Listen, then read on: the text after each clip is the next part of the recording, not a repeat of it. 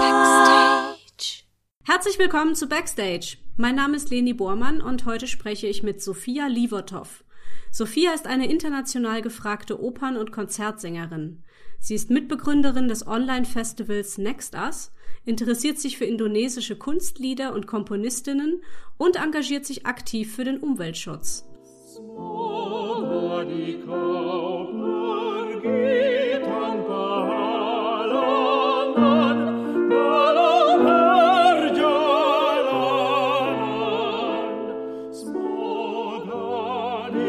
Hallo Sophia!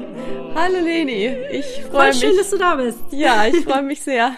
Äh, das sind ja voll viele verschiedene Themen, die aber alle irgendwie zusammenhängen. Das werden wir jetzt gleich mal so zusammen erörtern.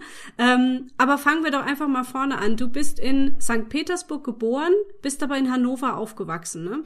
Genau, ich bin äh, als kleines Kind mit meinen Eltern äh, nach Deutschland umgezogen, nach Hannover, wo ich dann aufgewachsen bin und zuerst Klavier studiert habe dann aber gemerkt habe, dass ich doch Sängerin werden möchte mhm. und äh, dann alleine in weiter ins Ausland gezogen bin. Ich habe dann Gesang in Luzern und in Amsterdam studiert und lebe jetzt aber in London. Ja, wow, viele Länder. Okay. ähm, du hast gesagt, du hast erstmal äh, äh, dich für Klavier interessiert. Also wann, wann hat das angefangen für dich mit Musikunterricht? Ja, recht früh. Ich glaube, circa mit fünf. Oh, krass. Ja, ich habe dann sehr früh begonnen. Ich hatte auch Ballettunterricht und dann, ich glaube, mit 13 ähm, bin ich dann in den Mädchenchor Hannover gekommen und ja, singen war aber immer eher ein Hobby. Also es mhm. hat mich immer begeistert. Ich war dann schon als kleines Kind in der Oper und in Konzerten und habe viel Musik mit Gesang gehört. Das war aber allerdings nicht, nicht wirklich ernst. Also Klavier war wirklich mein Hauptfach und ich habe auch als Jugendliche an Wettbewerben teilgenommen, Konzerte gespielt und deshalb war es ganz logisch, dass ich nach der Schule erstmal Klavier studiert habe. Aber wie kam es dann zum Wechsel zu Gesang? Ja, also da ich immer gerne gesungen habe und parallel mit 18 meinen ersten Gesangsunterricht hatte, hat mir das schon immer sehr viel Spaß gemacht. Und als ich dann angefangen habe, Klavier zu studieren, habe ich auch viele Sänger begleitet. Und es wurde dann immer klarer, dass ich eigentlich selber singen möchte. ja. Und mir jetzt nicht vorstellen kann, nach, wie alt war ich, nach 15 Jahren am Klavier noch weitere 15 Jahre nur am Klavier zu verbringen. Mhm. Mhm. Ah, okay. Bist du aus einer musikalischen Familie? Ähm, nein, bin ich nicht, aber meine Eltern sind sehr musikbegeistert. Meine Mutter hat auch Klavier gespielt und sie singt jetzt auch im Chor. Und ja, also Musik war immer war in immer unserem da, Haus ja. präsent, ja. Ah, schön, cool. Das heißt, es war auch, ja, hast du, glaube ich, schon gesagt, ne, ziemlich früh klar, du willst Musikerin werden und hast ja dann eben auch studiert und äh, lebst jetzt heute in London, trittst als Opernsängerin auf, aber du interessierst dich ja auch für andere Musiksparten, also für Kunstlieder, für zeitgenössische Musik. Ist es ein Vorteil, wenn man sich so breit aufstellt, also so vielfältig ist? Hm, ich glaube, das ist sehr individuell. Also, ja, bei manchen Sängern vielleicht spezialisieren sie sich nur auf Oper oder nur auf Oratorium. Jetzt in meinem Fall, ich singe ich finde, ich finde diese Abwechslung halt spannend. Ich singe sehr gerne mhm. Oper, aber eben auch Oratorium und vor allem Lied. Und ich könnte mir jetzt nicht vorstellen, mich auf eines nur zu fokussieren. Heißt das einfach Lied? Was ist Ja, Lied, Lied, Liedgesang. Im Deutschen hat es das Kunstlied. Ja, ja, okay. Mhm. Ja, wenn man so auf deine Webseite guckt, dann bist du ja auch ziemlich viel international unterwegs. Erzähl mal so ein bisschen, also jetzt vor Corona, wo, wo warst du da so unterwegs? Wo konnte man dich da hören? In der Schweiz konnte man mich hören, in Deutschland. Ähm, und nach meinem Studium in Amsterdam sind wir mit meinem Partner nach London gezogen und da hatte ich auch angefangen, erste Konzerte in London zu geben ähm, bevor dann die Pandemie kam. Mhm. Und in 2019 äh, hatte ich meine Konzertreise in Indonesien. Das war wirklich ein ganz, ganz tolles Erlebnis. Und ja, durch diese Reise ist dann ja meine Liebe zu dem indonesischen Kunstlied gekommen. Ah, das kam durch eine Reise dorthin. Was würdest du sagen, wie, wie, also, wie gesagt, das, das sieht ja so beeindruckend aus, wenn man das in deiner Vita so untereinander liest, wo du schon überall warst, ne, und wo du überall auftreten darfst, total toll einfach. Ist das einfach wahnsinnig harte Arbeit, die da dahinter steckt, oder ist das auch ein bisschen Glück, oder ist es eine Mischung aus beidem? Ich glaube, das, das ist eine Mischung. Für mich fühlt es sich eher wie sehr harte Arbeit an. Ja. ja. Aber ja, es ist, es ist natürlich bei einer Karriere, es ist immer Glück, wann man wen trifft, wer ja. einen hört. Da, das kann man nur bis zu einem bestimmten Moment steuern. Ja, und ich glaube, wenn man halt bereit ist und äh, offen für viele Sachen und gerne mit Menschen kommuniziert, gerne Neues ausprobiert, zusammenarbeitet, dann kann man das schon in die Richtung steuern, in die man es gerne steuern würde. Mhm.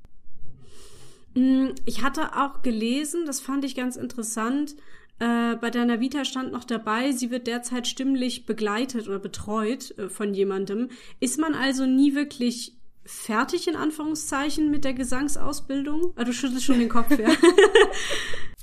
Nein, man ist, man ist nie fertig, zum Glück. Und vielleicht bei anderen Instrumenten ist es auch so, also da bilden sich die Musiker immer weiter. Beim Gesang ist es noch ein bisschen spezieller, da sich ja die Stimme mit dem Körper verändert.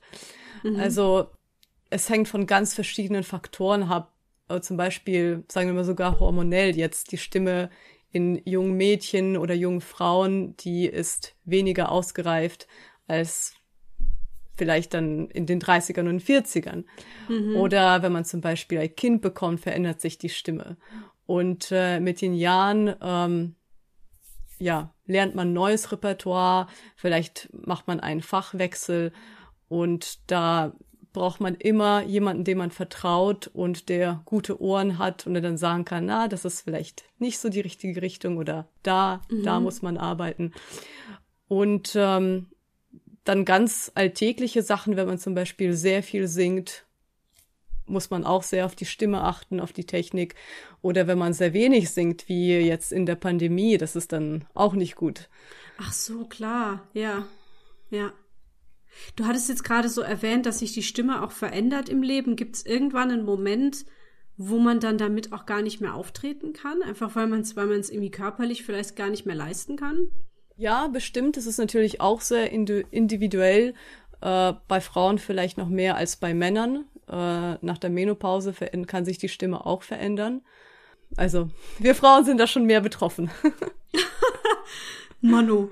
Ähm, Du hattest aber gerade gemeint, zum, zum Glück ähm, ist man nie fertig mit der Gesangsausbildung. Ist das was, was, was dich auch so ein bisschen antreibt, sozusagen? Ja, ja, auf jeden Fall. Also, wenn ich wüsste, jetzt habe ich sozusagen mein, mein Niveau erreicht und werde nicht besser, das wäre, das wäre irgendwie traurig. Also ja. man hat ja schon äh, den Ansporn, immer sich weiterzuentwickeln, neue Facetten der eigenen Stimme zu entdecken. Sonst ja. Ja, das ist ja eigentlich auch voll dieses Künstler-Ding. Also kenne ich auch aus meiner Theatersparte, dass ähm, wenn man Theaterstücke schreibt, ist immer das nächste Theaterstück ist dann das Beste. Und das, was man danach schreibt, ist wie das Beste. Und man versucht immer noch besser und noch mehr dran, uns noch runter zu kriegen. Und ja, und ich glaube, das gehört irgendwie zur Kunst dazu, oder? Dass man immer versucht, irgendwie, weiß nicht, es noch besser zu machen als beim letzten Mal. Ja, das ist dann so ein bisschen die Gefahr vom Perfektionismus. Ja, gut, ja. Man muss mhm. dann wissen, wo man sagt, ja, ich bin auch zufrieden, wo ich jetzt bin oder mit dem, mit meinem Konzert oder mit meiner Aufnahme, weil, also es kann ja immer besser sein, so ist es ja nicht.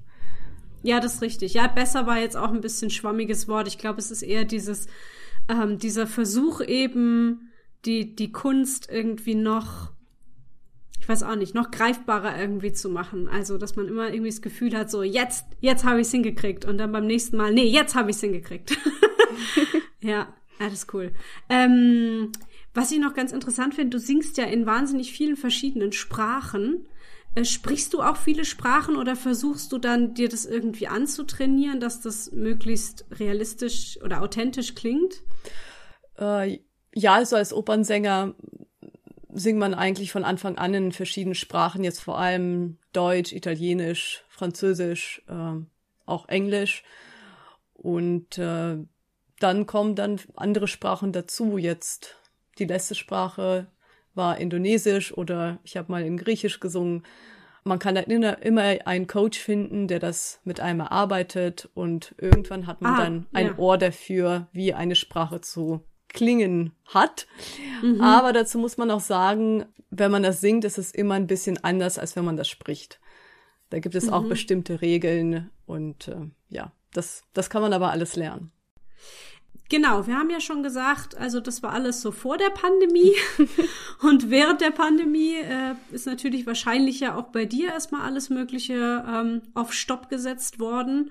Und dann hast du dich in andere Projekte gestürzt, unter anderem das Next Us Festival. Das fand im Frühjahr 2021 statt. Erzähl mal, was war das für ein Festival? Ja, ich glaube, da muss ich ein bisschen früher beginnen, im Sommer 2020, wo äh, genau im Frühjahr kam ja die Pandemie und da ist wirklich für das ganze Jahr sind alle Konzerte und Aufführungen einfach mal weggefallen. Also zum Glück habe ich unterrichte ich auch parallel, das heißt Einige der Schüler wollten dann weiter Online-Unterricht haben. Aber das war schon, ja, so, so ein Schock. Und man hat dann ja gedacht, mhm. ah, okay, in, in, im halben Jahr, in einem Jahr ja. wird sich das irgendwie genau. erledigen. Haha. mhm. War leider nicht dem so. Und deshalb habe ich im Sommer einen Kurs gemacht in der Be Your Own Manager Academy, die von Bernhard Keres in Wien gegründet wurde, auch zu Beginn der Pandemie. Da habe ich dann den Be Your Own Manager Kurs gemacht und der ging dann über drei Monate, wo man dann bestimmte Sachen lernte, wie man eigentlich seine Karriere noch besser in die Hand nehmen könnte. Mhm ja, durch diesen Kurs ähm, habe ich dann viele Leute kennengelernt und diese Bion Manager Community, die ist enorm in den letzten zwei Jahren gewachsen. Ich glaube, wir haben jetzt über 200 Mitglieder. Und dann am Ende des Jahres 2020 hat sich dann eine kleinere Gruppe gebildet, die dann zusammen etwas organisieren wollte. Also wir haben jetzt gar nicht an ein internationales Festival zuerst gedacht. Wir dachten ein kleines Festival mit ein paar Online-Konzerten, weil im Januar kam ja wieder ein Lockdown und dann wurde alles wieder abgesagt. Mhm. Und irgendwie war man dann so wütend, dass man sagte, nee, jetzt müssen wir irgendwas machen.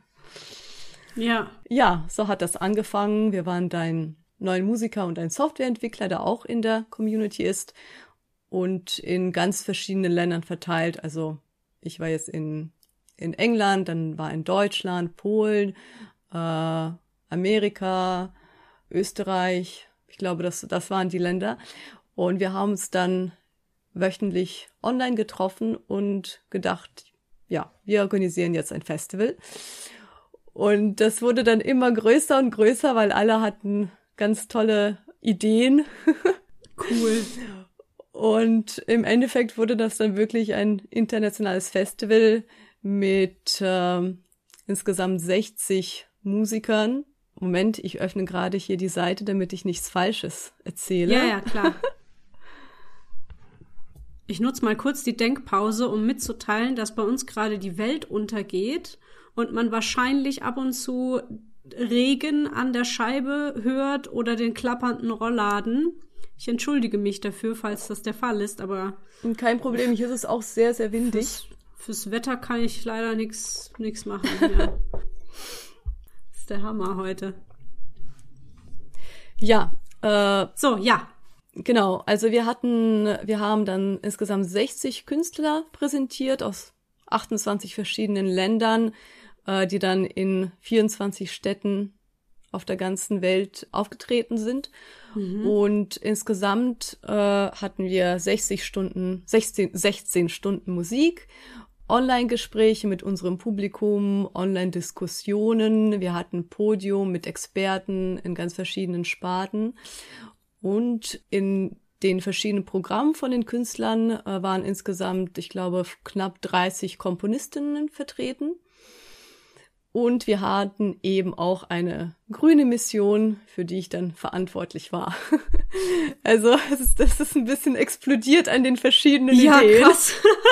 Das ist ja ein Riesending geworden. Ich weiß okay. auch das ehrlich gesagt gar nicht, wie wir das in drei Monaten auf die Beine gebracht haben. Ja, aber das war alles online. Also ihr habt dann alles quasi mitgefilmt und dann, oder halt auch wahrscheinlich die Diskussionen über irgendeine, irgendein Videocall oder irgendwas gelöst, ne? Und dann konnte man das alles online abrufen. Genau, das war alles, äh, die Diskussionen äh, sta fanden statt über Zoom. Ähm, ja. Und die Künstler, die konnten entscheiden, entweder die nehmen ihr Konzert auf. Ähm, die Voraussetzung war, dass wenn sie es aufnehmen, dass es irgendwie innovativ sein sollte. Also jetzt nicht einfach sich vor Instrument sitzen und 30 Minuten spielen, sondern man musste schon entweder etwas dazu sagen oder mit einer anderen Kunstform, Kunstform kombinieren. Und äh, am Ende waren wir wirklich so begeistert, was da entstanden ist. Also da haben das äh, Künstler mit zum Beispiel mit ihren gemalten Bildern kombiniert oder mit Tanz oder ach geil ja also das war wir waren da wirklich ja unglaublich beeindruckt ja und wie war der Zuspruch also haben dann auch viele eingeschaltet sozusagen ja, ja, ich glaube schon. Ähm, wir hatten natürlich auch Unterstützung von der Beyond Manager Academy und auch von Bernhard Keres. Und ja, das war also eine zufrieden. schöne Zeit. Wir waren zufrieden mhm. und wurden waren in ganz verschiedenen Podcasts vertreten, auch im Radio, wurden dann auch bei den International Opera Awards ähm, erwähnt. Also da haben wir schon eine Welle geschlagen. Wow, voll cool. Erzähl noch mal was von der von der Green Mission, weil ich habe ja auch am Anfang den, das Thema Umweltschutz äh, erwähnt.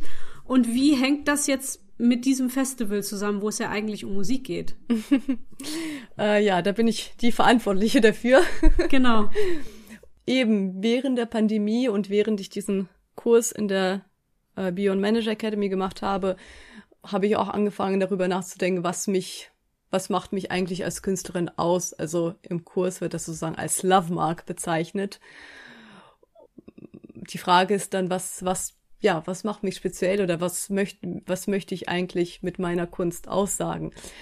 Und das Thema, das Umweltthema und Umweltkrise, das hat mich immer schon äh, sehr interessiert. Aber ich habe ich habe jetzt nicht gedacht, dass ich das mit Musik kombinieren kann. Ich dachte vor Pandemie, ich muss mich auf meine Karriere konzentrieren, ich muss, naja, Geld verdienen und überhaupt. Mhm. Und als das alles zum Stoppen kam, ähm, hatte ich dann wirklich mehr Zeit, mich damit auseinanderzusetzen und gemerkt, dass es doch ein sehr wichtiges Thema auch für mich ist und dass ich da auch als Sängerin was ähm, beitragen möchte, nicht nur als mhm. Privatperson. Mhm. In der Green Mission von dem äh, Next Us Festival äh, haben wir dann mit zwei Organisationen uns zusammengetan, mit äh, One Tree Planted. Das ist eine Organisation in Kanada und sie pflanzen weltweit Bäume. Ja. Und dann eine zweite heißt Harmonic Progression. Die wurde auch ins Leben gerufen äh, 2020, glaube ich, von äh, Sam Goldscheider. Die Idee dahinter ist, in der Welt der klassischen Musik, ja, das Publikum und auch Musiker ähm, anzuregen, sich mehr für die Umwelt und überhaupt für Menschen einzusetzen. Mhm. Und äh, dessen größeres Projekt war jetzt äh, Strings for All. Sie haben europaweit äh, Seiten gesammelt von Streichinstrumenten und sie dann nach äh, Südamerika geschickt an Musiker, die sie, die sich das zum Beispiel nicht leisten können. Ja, und mit diesen Organisationen haben wir dann versucht, auch durch unsere Konzerte eben unser Publikum auf dieses Thema aufmerksam zu machen. Man konnte zum Beispiel, wenn man ein Ticket gekauft hat, auch ein, ein Euro an One Tree Planted spenden. Ja. Und am Ende des Festivals konnten wir dann insgesamt 200 Bäume pflanzen in Süd Südamerika wow. und British Columbia. Viele Musiker haben das in ihren Konzerten erwähnt, zum Beispiel konnte man äh, sich kleinere Aufgaben auswählen. Jetzt was ganz Simples von Google zu Ecosia zu wechseln, zu dem Web Search mhm. oder zum Beispiel mehr, sich mehr pflanzlich zu erwähnen, er, ernähren, so, ähm, schauen, woher kommt eigentlich meine Elektrizität, kann ich mhm. vielleicht auf Green Energy zu Green Energy wechseln. Ja, solche kleinen Sachen, die vielleicht als nicht wirklich Besonderes wahrgenommen werden, aber wenn man sich das überlegt, wenn das wirklich alle machen, dann kann man damit schon ja. viel erreichen. Ja, ja, wichtige Message, weil es oft ja heißt, man muss irgendwie alles sofort perfekt machen und wenn man es nicht perfekt hinkriegt, ähm, kann man es auch gleich lassen. Das finde ich halt nicht. Also wenn man sagt, man schafft es einmal die Woche, sich vegan zu ernähren, ist das schon viel mehr, als zu sagen, nö, ich esse halt jeden Tag Fleisch, weil ich kann eh nicht drauf verzichten. Also es ist immer so, jeder Schritt und jedes bisschen macht irgendwas. Und ähm, das finde ich auch eine ganz wichtige Message. Ja, ja, absolut. Und also das Thema der Umweltkrise ist natürlich unglaublich komplex. Und da finde ich besteht die Gefahr, dass man irgendwie sehr schnell sich überfordert fühlt. Ja. Und da ist es schon wichtig zu schauen, okay, was kann ich eigentlich heute machen? Egal wie, wie klein das ist und mit, mit einem Schritt beginnen. Ja. Und ja. als ich das damit angefangen habe, ich habe dann mit auf angefangen habe, auf Instagram zu posten und äh, Musiker kennengelernt habe, die sich damit auch beschäftigen. Und je mehr dass man, man das macht, desto mehr Leute lernt man kennen und wird wirklich von allen Seiten inspiriert. Mhm. Und das Thema geht uns ja alle an. Also ja. die Zukunft, übel, ja. die Zukunft unseres Plane Planeten ist schon in unseren Händen und da kann auch vor allem die Musikindustrie kann da noch viel, viel mehr tun. Also da passiert ja. leider noch viel zu wenig. Also du meinst im Sinne von diese, die Reichweite, die man als Musikerin hat, nutzen. Ne? Ja, Oder das ja, Publikum, was Fall. man dann vor sich hat. Ja, ja, genau. Ja. Ja, und dass es schwierig ist, kann ich auch, äh, muss ich auch zustimmen, weil ich auch, ähm, also ich hatte mal andersrum. Ich hatte mal irgendwann beschlossen, ich kaufe jetzt nur noch Gurken, die nicht mehr in diesem Zellophanpapier, in diese, diese Folie eingepackt sind. Bis ich dann irgendwann gelesen habe, dass es eigentlich mehr CO2 verbraucht, wenn äh, die Firmen versuchen, diese Folie wegzulassen, weil dann irgendwie die Gurken besonders behandelt werden müssen und besonders gekarrt werden müssen hin und her und das ist irgendwie ein Wahnsinnsaufwand und so.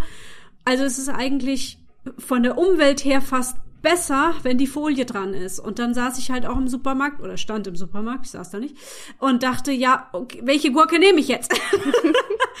Was macht weniger falsch, ne? Ähm, also ja, das ist, das ist oft nicht einfach, weil man es halt auch als, als der, der kleine Verbraucher nicht überblicken kann, wo die Dinge herkommen und durch wie viele Hände die gegangen sind und durch welche Firma und so. Und aber bei Dingen, die man wirklich in der, wo man es in der Hand hat, ähm, wie zum Beispiel die eigene Ernährung oder welchen Müllbeutel man benutzt oder ne, da, ich glaube, da kann man dann schon was tun. So.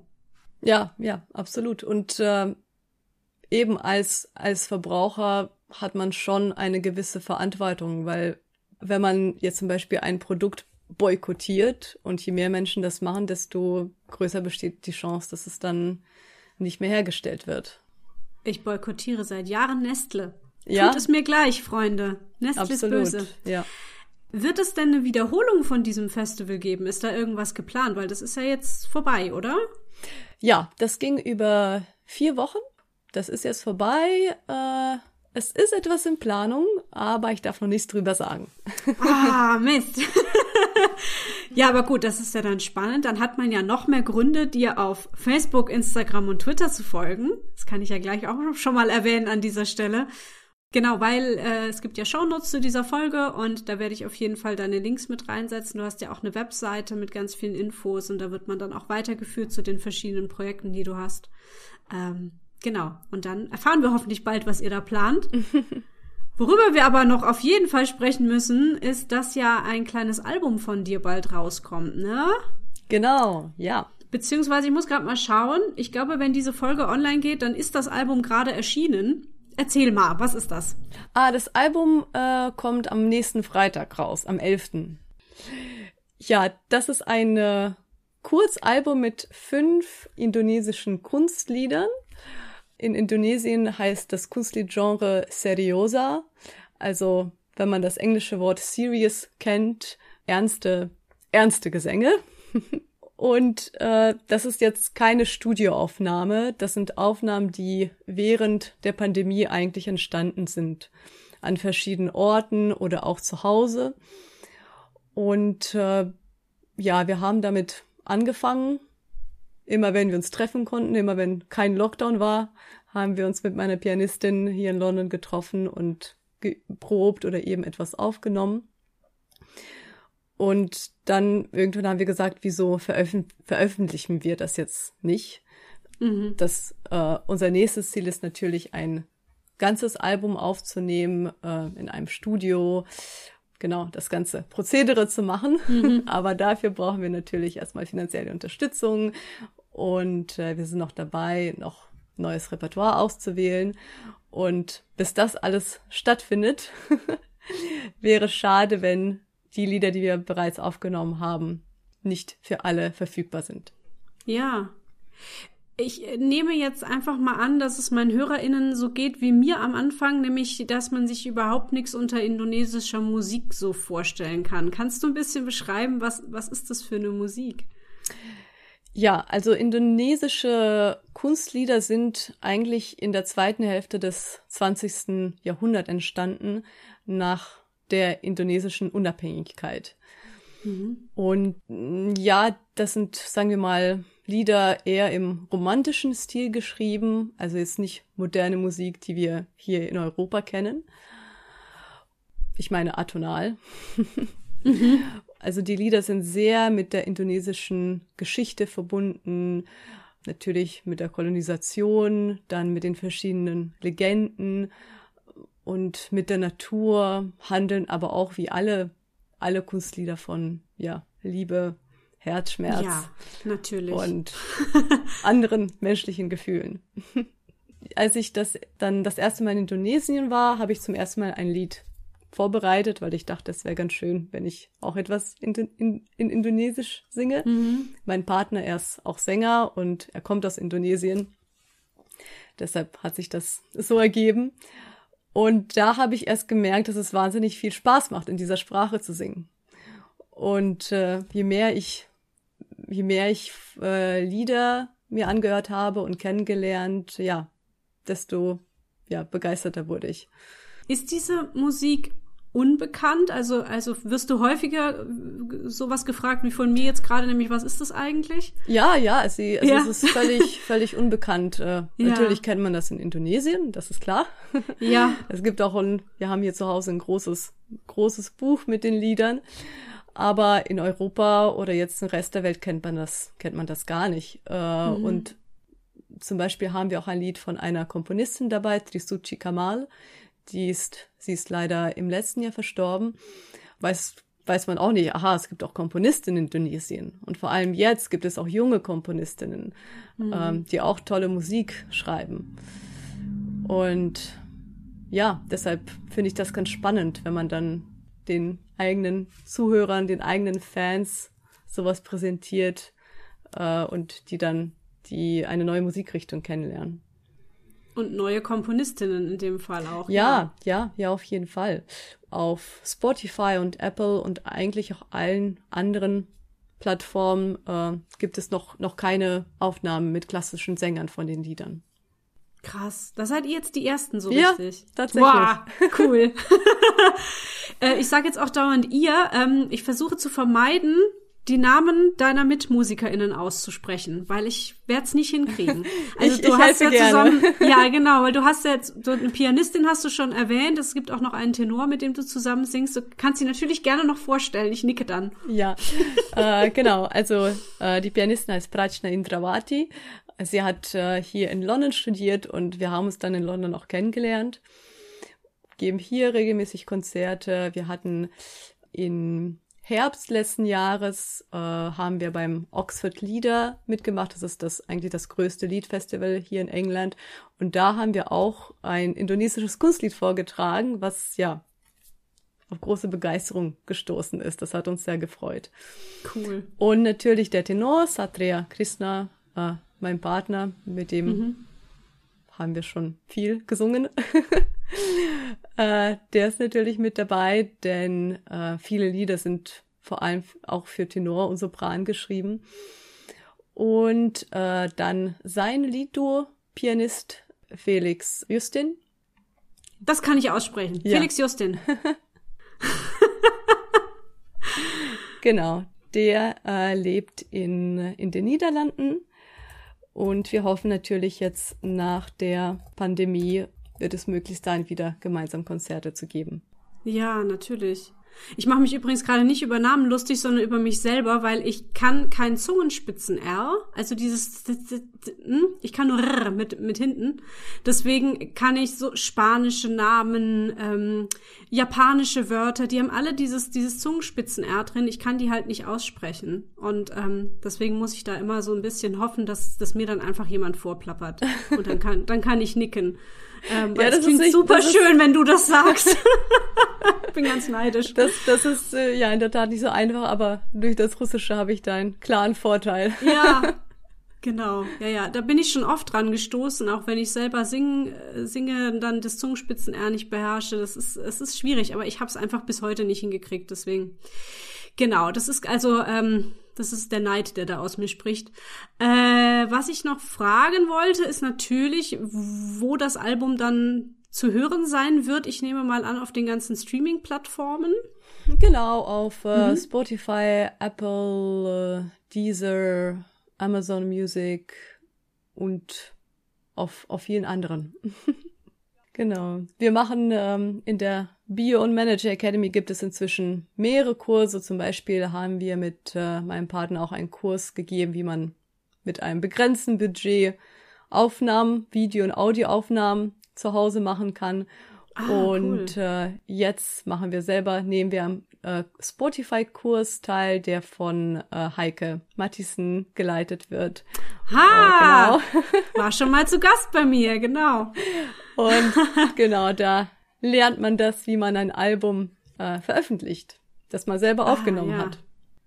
Ja, das sind immer so Dinge, äh, wo es mir auch immer wichtig ist, dass die ausgesprochen werden, dass dahinter Arbeit steckt. Das ist nicht so, dass man als, als Künstlerin so schön seine Kunst irgendwie macht und durch äh, Mag Magie kommt die dann in die Welt, sondern da muss man ganz viel noch für machen und richtiger Geschäftsmann, Geschäftsfrau sein, um zum Beispiel Musik äh, überhaupt erstmal irgendwie an ein Publikum zu bringen. Ja, absolut. Hallo, hier ist die Leni aus der Postproduktion. Irgendwie haben Sophia und ich es verschwitzt, den Namen des Albums zu nennen. Das hole ich hiermit nach. Es heißt Sounds of Indonesia.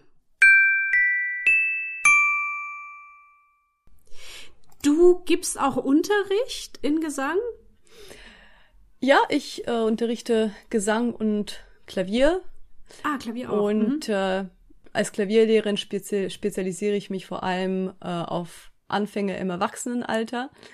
Das äh, habe ich auch durch die Pandemie eigentlich rausgefunden, dass es mir am meisten Spaß macht. Ich finde das, also das begeistert mich unheimlich, wenn ich sehe, dass Menschen, die noch nie Klavier gespielt haben oder noch nicht mal Noten lesen können, nach ein paar Monaten schon kleine Stücke spielen können.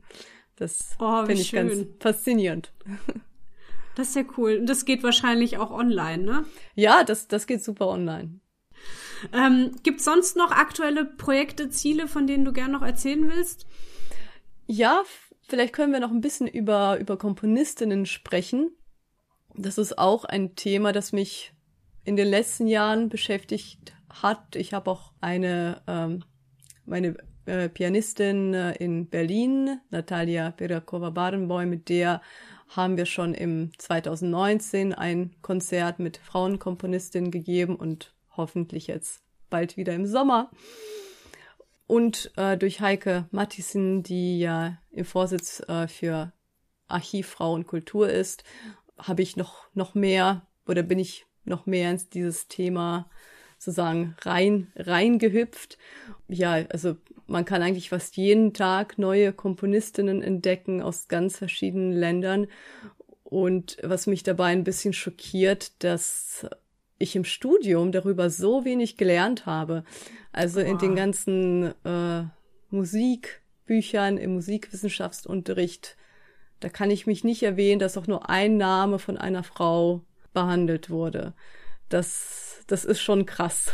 Ja, ja, das ist total irre. Oder auch als, als äh, Pianistin, wenn man klein anfängt, äh, das sind dann auch Mozart, Bach, Chopin, was auch okay ist, aber es gibt ja noch so viel anderes. Mhm. Jetzt äh, versuche ich mit meinen Schülern, ich habe ein Buch für Anfänger gefunden mit Stücken von Frauenkomponistinnen und dass man so ein bisschen auch die äh, Schüler mit mitbildet und ihnen zeigt, dass, mhm. dass, es, dass es so viel da draußen gibt.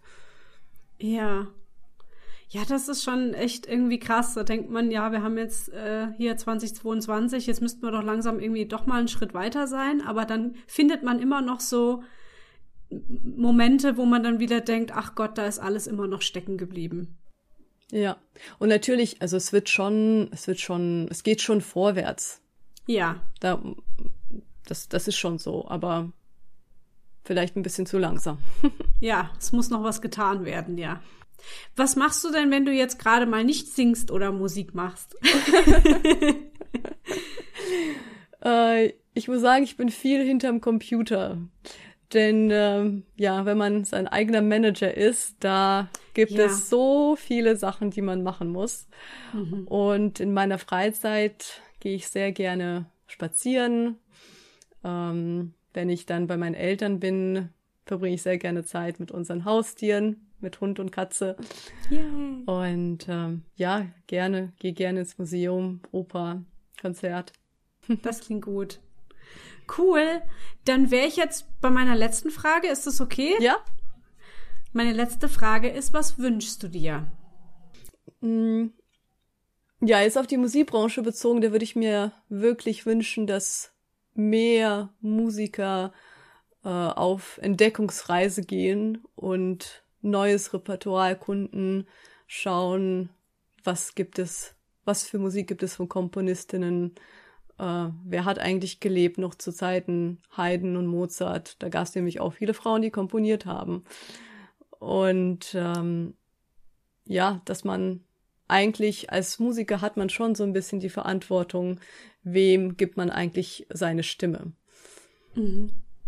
Und auch fürs Publikum ja, dass die in Konzerte gehen, wo Musik von Frauen gespielt wird und das vielleicht ein bisschen hinterfragen. Man kann ja äh, an die Veranstalter schreiben und, und sagen, ah, wieso, wieso wird das denn immer gespielt? Wieso wird immer, weiß ich nicht, immer die Zauberflöte gespielt? das wären, glaube ich, meine Wünsche. Und was jetzt die Umwelt angeht, auch da, dass man sich da mehr Fragen stellt. Zum Beispiel, ja, wo kommt mein Essen her? Was unterstützt eigentlich meine Bank? Was passiert mit meinem Geld? Mhm. Dass man, ja, das, das hinterfragt. Weil äh, wir sind ja wirklich in so einer Situation, die sehr schnell sehr, sehr ernst werden kann. Also wir haben jetzt nicht nur, nicht noch mal ein Jahrhundert Zeit, um das äh, in die richtige Bahn zu lenken. Das sind jetzt vielleicht zehn Jahre maximal. Mhm. Ja. Ja. Ich wollte es jetzt eigentlich auch nicht so negativ enden lassen, aber es ist halt so. Es ist halt so. Ja. Nee, es ist ja auch einfach wichtig, es zu sagen. Ähm, und ja.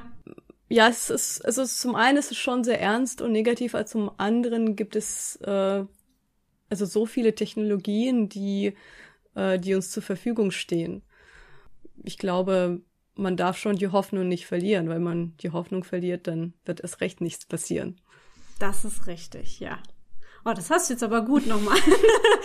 Habe ich nochmal die Kurve gekommen bekommen. Ja. das ist schön. Mit Hoffnung enden finde ich immer gut. Ja, sehr schön. Vielen Dank, Sophia, für das schöne Gespräch. Ähm, Finde es auch toll. Es waren wirklich einige Themen dabei, die hier in diesem Podcast noch nie besprochen wurden. Also so intensiv auf den Umweltschutz eingegangen sind wir hier noch nie. Und ich finde das ein ganz wichtiges Thema. Deswegen vielen Dank. Und ich wünsche dir natürlich alles Gute für alles, was du jetzt so anpackst. Ja, ja, danke, Leni. Es war wirklich eine Freude, dabei zu sein. Vielen Dank euch fürs Zuhören. Ihr findet alle Links zum Backstage Podcast in den Show Notes. Ich freue mich über Feedback und positive Bewertungen. Oder empfehlt diesen Podcast einfach weiter. Wenn ihr mich gerne finanziell unterstützen möchtet, dann gibt es dafür inzwischen mehrere Möglichkeiten. Zum Beispiel könnt ihr mein Hörspiel Hurra, wir spielen ein Konzert als Download erwerben. Schaut einfach mal auf dem Blog vorbei, da findet ihr den Punkt Unterstützen. Und wenn ihr euch und eure Kunst gerne mal bei Backstage vorstellen möchtet, dann schreibt mir eine E-Mail an backstagepodcast.gmx.de. Und dann hören wir uns hoffentlich bald zu einer neuen Folge mit einem neuen Gast wieder.